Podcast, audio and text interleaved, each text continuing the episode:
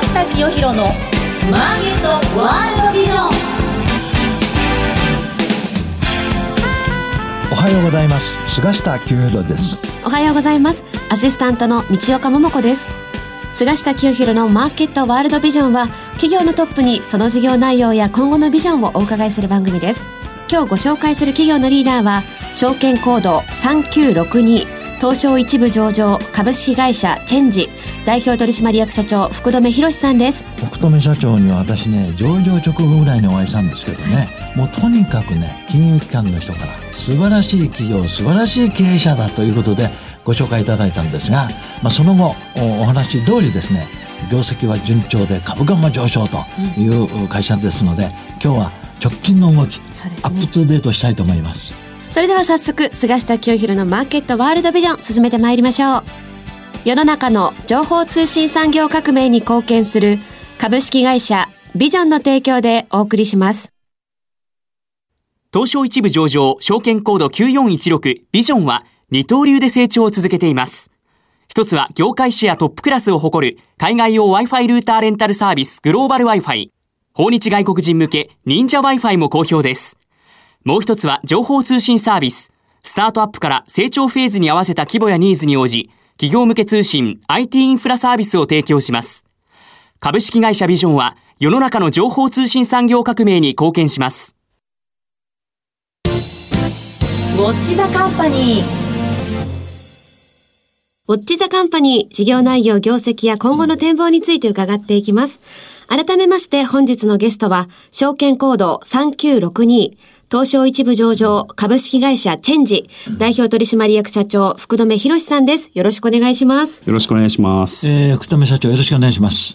どんな事業モデルなのか、どんなお仕事をされているのか、はい、まずその事業の内容についてお話しいただけますでしょうか？お願いします。はい。えー、私どもですね、ニュー IT トランスフォーメーション、新しい IT を使って、はい、えー、企業の変革をするっていうサービスを提供しております。あの、いわゆる、まあ、AI、人工知能ですとか、はい、えー、VR、AR っていうような、はい、まあ、仮想現実に、えー、まつわる技術であるとか、RPA などの自動化の技術、はい、まあ、いわゆるその、えー、最先端の IT を組み合わせて、お客様の、えー、生産性を上げていく、より稼げるえー、ビジネスを作っていくであるとか人手少なく、えー、回るようなビジネスを作っていくっていうことを、はい、えー、支援しております。お客様は企業ですね。はい。ええ、B2B ですよね。はい。はい。じゃ具体例としてどんなニュー IT 活用されているのか二三例があればお話しいただけますでしょうか？はい、そうですね。あの、はい、我々ですね、その今 B2B っていう話がありましたけれども、あの特にまあ業種を絞ってるわけではなくて、はい、あの製造業ですとか、え流通ですとか、金融ですとか、はい、あるいはあの観光庁といったような、い、まあいろんな業種に対して、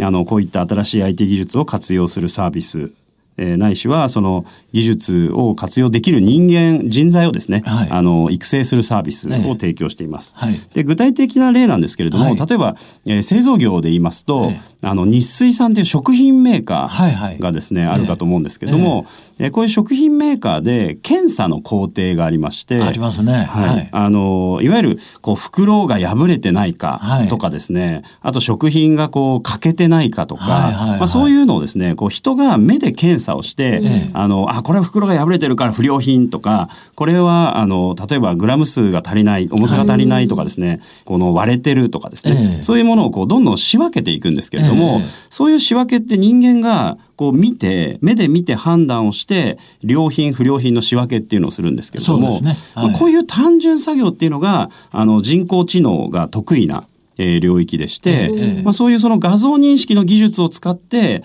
え良品不良品のあの判定をするですとか、えーはい、あるいはそのデータを解析して、えー、えー、こういう工程で、えー、不良品が出やすいっていうことの分析をする、はいはい、まあ、それによって、えー、より少ない人手で、より多くの、あの生産ができるっていうようなですね。そんなことを例えば日水さんの工場でですね、えー、やらせていただいてます。なるほど。例えば最近コンビニエンスストアとか行くと分かるんですけれども、えー、そのなかなかこう採用が難しいんですよね。えー、なのでそのあのコンビニとかって外国人の留学生とかがいっぱい働いてたりしますけれども、はいはい、あのありとあらゆる現場で人の採用っていうのが非常に難しくなっていまして、こういわゆる自動化に対するニーズっていうのがですねあのありとあらゆる業界でかなりあの大きくなってるっていうところがあります。すね、はい、今おっしゃったあのコンビニとかスーパーとか、あるいはあのレストランとかがね、はいえー、無人レジがね、はい、今ものすごい拡大してます。そうですね。えー、はい、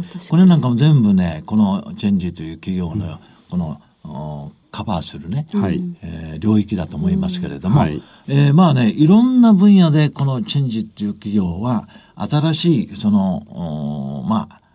イノベーションを起こしている会社だと思うんですが、まあ、ちょっとあの指揮法とか見るとですねコネクティッドカー用アプリ脆弱性診断サービス開始なんていう出ましてね、これ読んで何のことか全然わからなかったんですが はい、これなんかはどうどういうあのサービスでやってるんですか？あのこれはですね、今今やっぱり日本の基幹産業である自動車がですね、はい、いわゆる車を作るっていう、ええ。えー、ところからですね、どんどんその人を移動させるサービスっていうよくモビリティアザーサービスって言われますけれども、はい、あのトヨタが車を作って車を売るっていうようなビジネスモデルではなくて、はい、人をえー、行きたいところに、はい、えー、移動させるっていうふうな、えー、サービスをですね、はい、提供するようになってくると。はい、でその時の、まあ、基幹技術っていうのは自動運転なわけですけれども、ね、この自動運転っていうのはこう非常にこうセキュリティリスクが高いえー、ものでして、はい、その我々のパソコンですとかあのモバイルがですねそのスマートフォンがこうハッキングされてですね、はいはい、あの乗っ取られるという状態ってよく聞くと思うんですけれども。はいはいこのパソコンが乗っ取られるリスクって、我々の生命にはほとんど関係ないですね。そうですね。まあ、お金を取られるとか、情報を盗まれるっていうことはありますけれども、命にはあまり関係ないと、はい、ただこれからですねどんどんその IoT があの発達していってですねもう車がインターネットに接続される時代になると、はい、この自動運転の車が乗っ取られたりですとか、そのセキュリティリスクの脆弱性があるとあの我々の命に危険が及ぶっていうところ、ね、勝手に運転されちゃったりすると。そうですね、はいはい、怖いですね、うん、赤信号なのに渡ったりと。そうですね。はい、なっちゃいますよそれ,、うん、それって本当に危険なことなので、まあ基本的にはですねあのどこの会社もすごくくあの対策入念にしてはいるんですけれども、はい、これはヨーロッパとかアメリカでですねあのそういったそのセキュリティの診断をする専門的な技術がありまして、はい、まあ、それでですねヨーロッパのあの車メーカーで実績のあるものを、まあ、日本に持ち込んで、まあ、日系の自動車会社に、まあ、展開するっていうのは、まあ、そういう新事業です。あなるほど、はい、じゃヨーロッパのそういうあの、まあ、自動運転に関するセキュリティセキュリティチェックするような、はい、あ企業と、はい、あの御社は提携されてやっておられるそうですね。なるほど。はいそれからですね、いろいろあるんですけれども、えー、シニア向け AI スピーカー活用で三井物産と合弁会社設立というのも出ておりますが、はい、これはどういう事業を展開されようとしてるんですか、えー、我々ですね、え基本的には B2B で、まあ、はい、あの法人がお客様なんですけれども、はい、まあ、その法人がどういうその事業をこれから作っていきたいかっていうところに、まあ、あの我々はサポートをさせていただいていてですね、で三井物産さんがあの社内企業制度というものがありまして、はいはい、我々その三井物産のいわゆるこうデジタルトランスフォーメーションって言われる、その、まあ、三井物産のデジタル化みたいなところの人材の育成のお手伝いをしているんですけれども、はいまあ、その一環でですね社内企業制度を生かしてその社内で起業するとい。う方がですね、はい、三井物産史上初めてこう認められたんですけれども、そうですか、はい、ででその人があのやりたいビジネスっていうのがですねいわゆる高齢者がやっぱスマートフォンとか文字が小さいですし、えー、ちょっとこ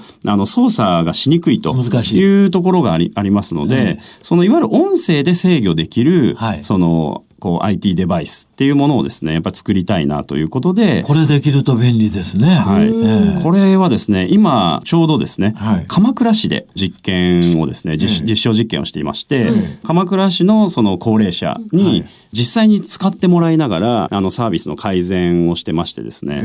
でいわゆるその高齢者の生活を支援するあの、まあ、生活を豊かにするあのアプリケーションをいろいろ作ってですね、展開するっていうようなそういう事業です。それがシニア向け AI スピーカー。はい。音声を使っていろんな例えば地域でどんなイベントがあるかっていう情報をですね、えー、取得したりですとか、えー、まあ、将来的にはその音声で必要な買い物をしたりですとか、えー、その、まあ、家事であの必要なあの支援を受けたりとかっていうような、まあ、そういうその高齢者の生活を便利にする、まあ、全てをですねそこに入れていきたいなこれはねまたグッドアイデアですね。そういうこの新しいこの IT、ニュー IT 活用でですね、もういろんな分野でこのチェンジが、この新しいサービス、あるいはソフトウェア、これを提供している。はい、ということでですね、おそらく足元の業績も相当いいんじゃないかと思いますが、えー、社長どうですか最近の業績は？そうですね。はい。あのまあ好調を維持しておりまして、はい、えー、まあ常にこうこの数年あの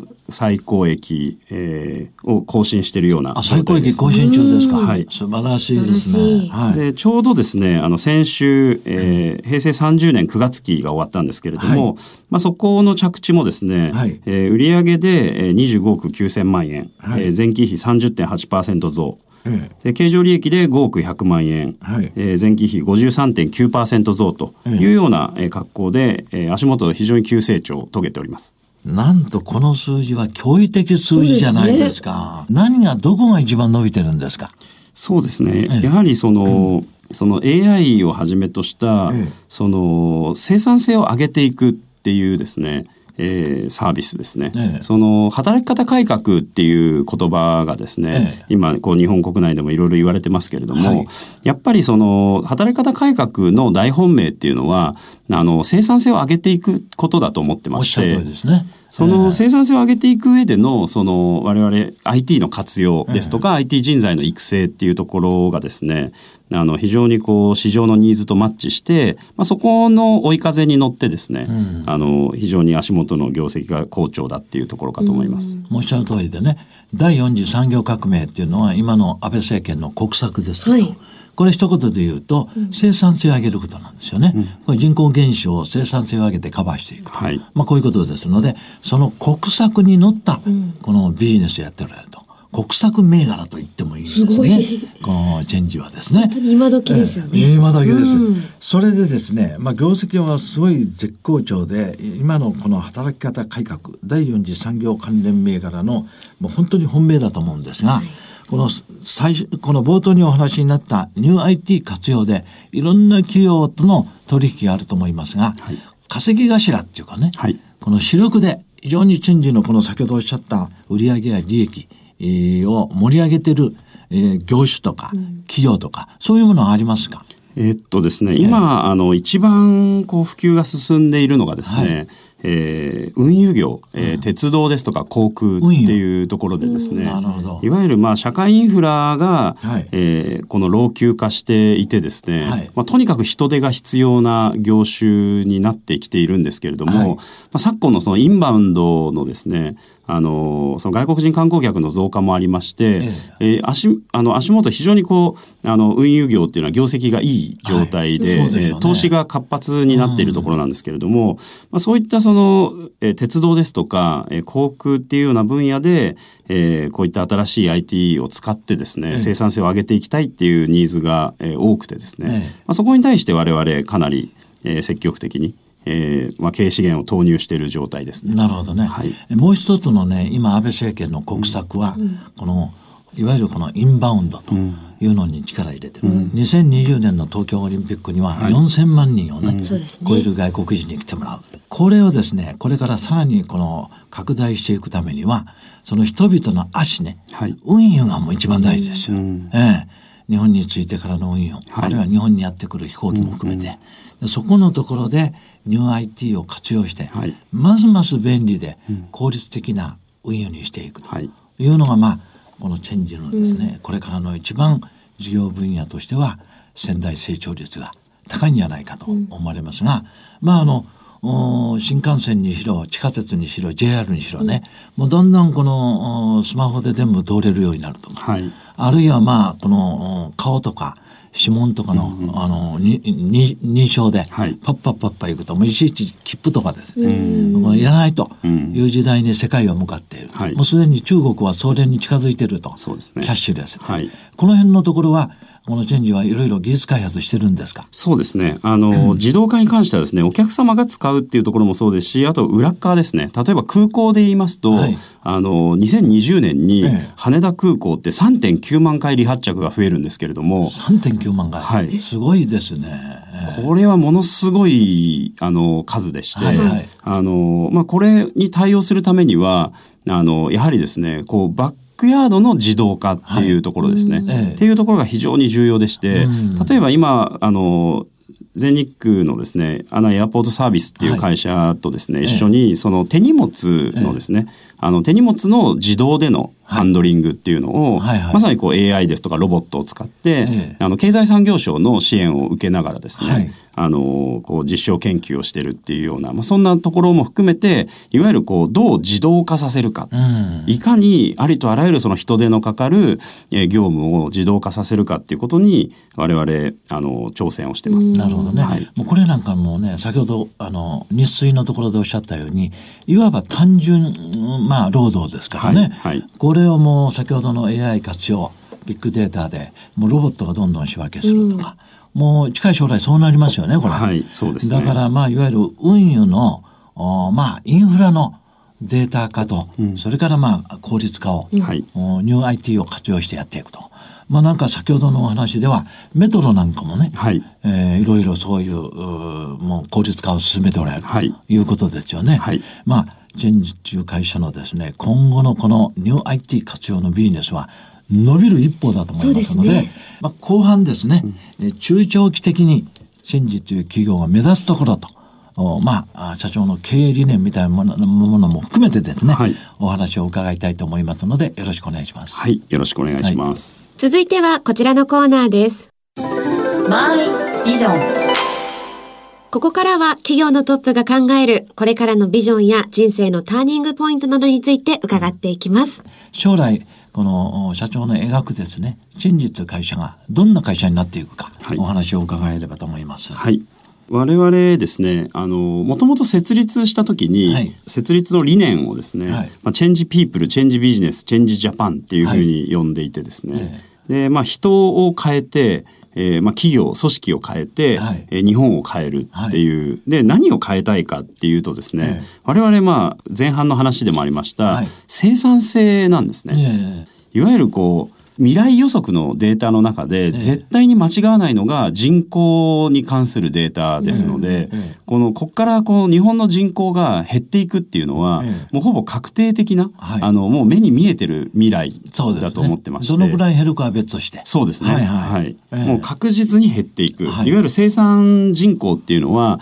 もう今のあの言ってみたらこう赤ちゃんとか1歳2歳の子たちが、まあ、20年後には、うん、あの一定の確率で、まあ、20歳な20歳とか20代前半になってるわけで、はい、あのまあ、この人口に関するですね今後のその減少トレンドっていうものをいかにそのマイナスのインパクトを生まないものにしていくかと。はい。いうことでより少ない人数でもこの社会が回るような仕組みを作らないといけないっていうふうに、はい、はい思ってまして、ええ、この人口減少にこう日本が立ち向かっていく時のそのこう生産性向上っていうことをですね、ええ、あのまあ、新しい IT 技術を使って、はい、えー、実現していくとい。うところがもう我々の変えたいところですね。はい、こういう分野では欧米先進国にすごいモデルになるような企業、はいビジネスもあると思いますが、はい、こういう企業になったらいいなという会社がヨーロッパやアメリカにありますか？えっとですね我々のその、我々と同じような立ち位置でですね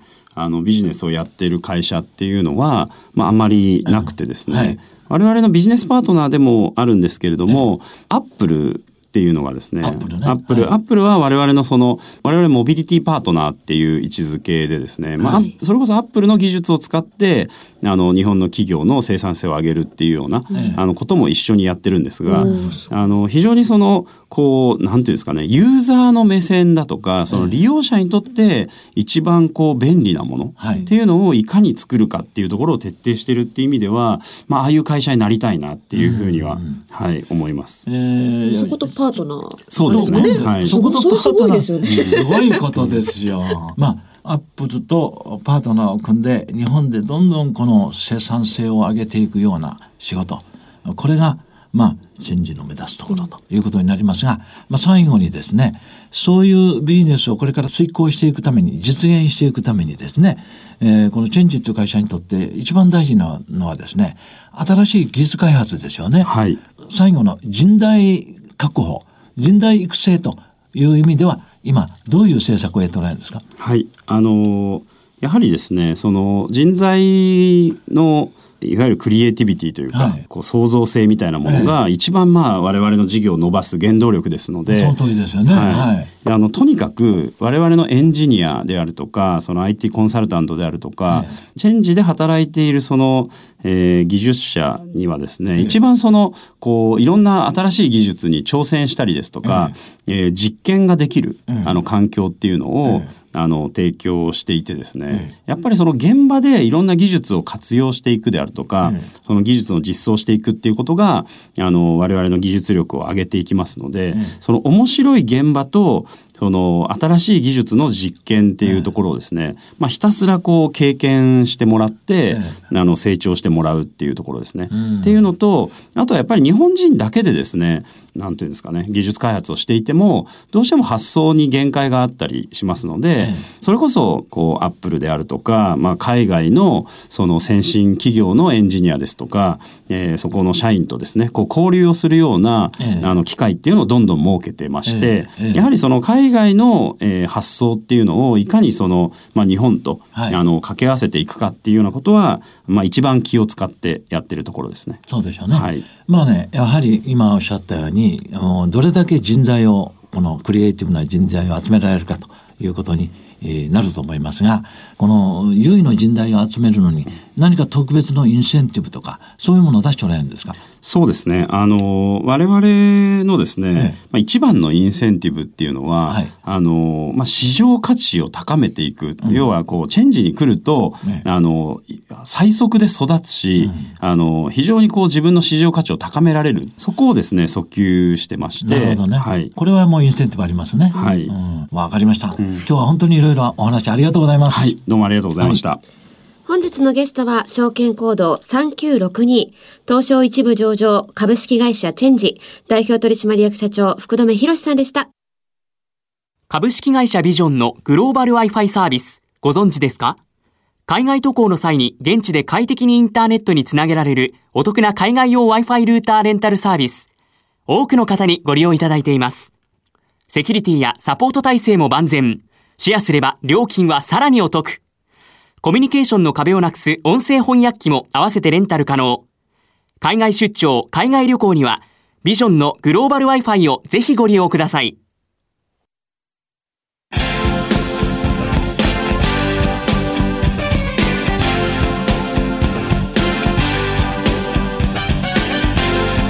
菅下清弘のマーケットワールドビジョン番組もそろそろお別れの時間です具体的にプロジェクトの話聞きましたけど、はい、社長の目の付けどころがすごく鋭いというか伸びしろしか感じない。そうですね。すごい事業ばっかりでしたね、えー、やっぱりその最後におっしゃったんですけど、はい、社名がチェンジですからね、世の中を変えようっていうこのすごい意気込みがあるところがいいですね。はい。伝わってきました、はい、